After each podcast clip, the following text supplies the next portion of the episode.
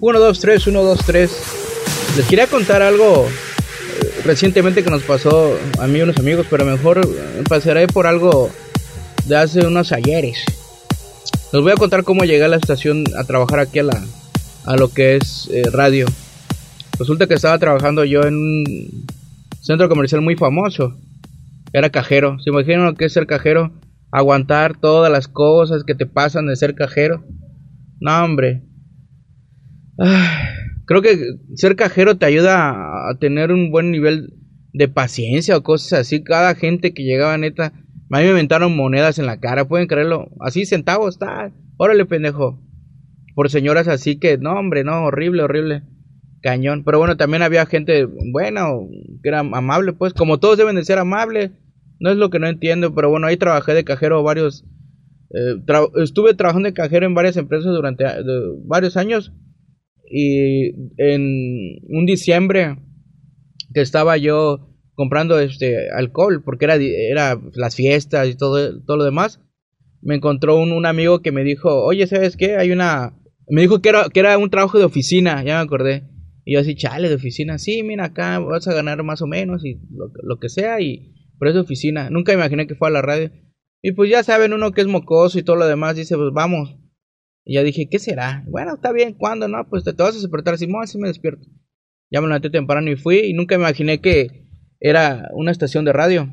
Iba a entrar de operador. Y ya me tocó tener la, la maquinota esa de, de perilla y todo lo demás. Y ahí fue donde empecé a trabajar en lo que es la radio y ahí pues me fui a pues aprendiendo lo que es lo que es trabajar ahí. Bueno, eso es una, una parte de, de cómo eh, entré a, lo que estaba estudiando telemática, me acuerdo, en, en, en la Universidad del Caribe. Sí, que. Pues ya caí en la radio. Pero les iba a contar, una vez nos juntamos con mis amigos, eh, ya sabes, ¿no? Echar el trago, el, el chupe. Yo tengo una perra que se llama Aira. y entonces, es que no. pues llegamos a la casa donde yo estaba viviendo y compraron este, comida, le dieron de comer a mi perro. Y ya luego yo me quedé así como, pues cuando me, entra el, el, el, aquí de, me puse astral y me quedo viendo a mi perra y la vi sin orejas y luego la veo con orejas en mi imaginación. Y en mi imaginación les dije a ellos, mi perra no tenía orejas, cabrón. Sí, que. No tenía orejas. ¿Por qué? Dicen. Así la encontré. Le digo, la adopté. No manches, la adoptaste. Qué buena persona eres, Luis. No manches. O sea, una persona como tú no hay en la esquina, eres única. Sí, sí, porque la, porque adopté a la perra, ¿no? Sí, la adopté, le digo. Pobrecita, le digo. ¿Pero qué tenía? No, pues no tenía orejas la perra. ¿Cómo que no? Sí no escuchaba. ¿Y cómo no? Pues la empecé a alimentar, le daba masajes en la, en la chola, le digo, en, la trompa, le, le salieron orejas. Neta, sí, güey. Así como le empezó, como un muñito así, unas orejitas chiquitas así, y luego en la otra. Y fueron creciendo así, y luego se doblaban y se paraban y como se paran las orejas de los perros. No, neta, sí le digo. Y la alimentación, no, hombre, le digo, le doy huevo, le digo.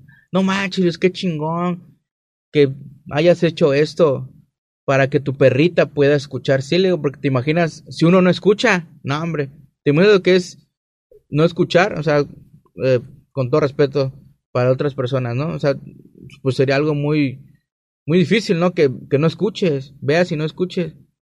Y pues la perrita tenía eso. No manches, Luis, eres bien chingón, güey. Me abrazaron, comimos, reímos, nos emborrachamos más. Ya me subí una patineta y ya acabó todo el la borrachera y se fueron. Posteriormente nos volvimos a juntar con un amigo que un amigo que es bien chingón y hizo ahí unas carnes. Ya todos en sí, todos sobrios. Cuenta un vato o dice un vato, "Oye, qué chido Luis por por las orejas de tu perra, güey, que hayan crecido. Mi novia que estaba al lado me, dice, ¿cuáles orejas? Y yo así, este, no sé de qué hablan, ¿de qué? ¿De qué, qué orejas? ¿De qué habla? No, pues es que ya nos contó este Luis de las orejas de su perra que no tenía y le crecieron. ¿Cómo? Pero si las orejas, las orejas no crecen. pues yo me quedé serio porque digo, ¿qué tanta pendejada? Estaba astral, hermano, estaba, estaba bien estrellada. Y ya pregunta ya, ¿cuándo les dijo eso? Que pues yo cállense, güey, porque se supone que cállense. Y no, pues ese día que no sé qué, y ya todos, no, pues es que nos dijo que pues, si las orejas no crecen, si no tienes orejas no crecen, y menos un perro. Y ya como que todos entraron en razón y dijeron, no, pues sí tienes razón. O las orejas no crecen, ¿qué pex? Pinche Luis, que no sé qué. Y esa es la historia de cómo las orejas de mi perra crecieron en mi imaginación y logré que cinco o seis güeyes creyeran que era una verdadera historia. ¿Das ok? ¿Das ok?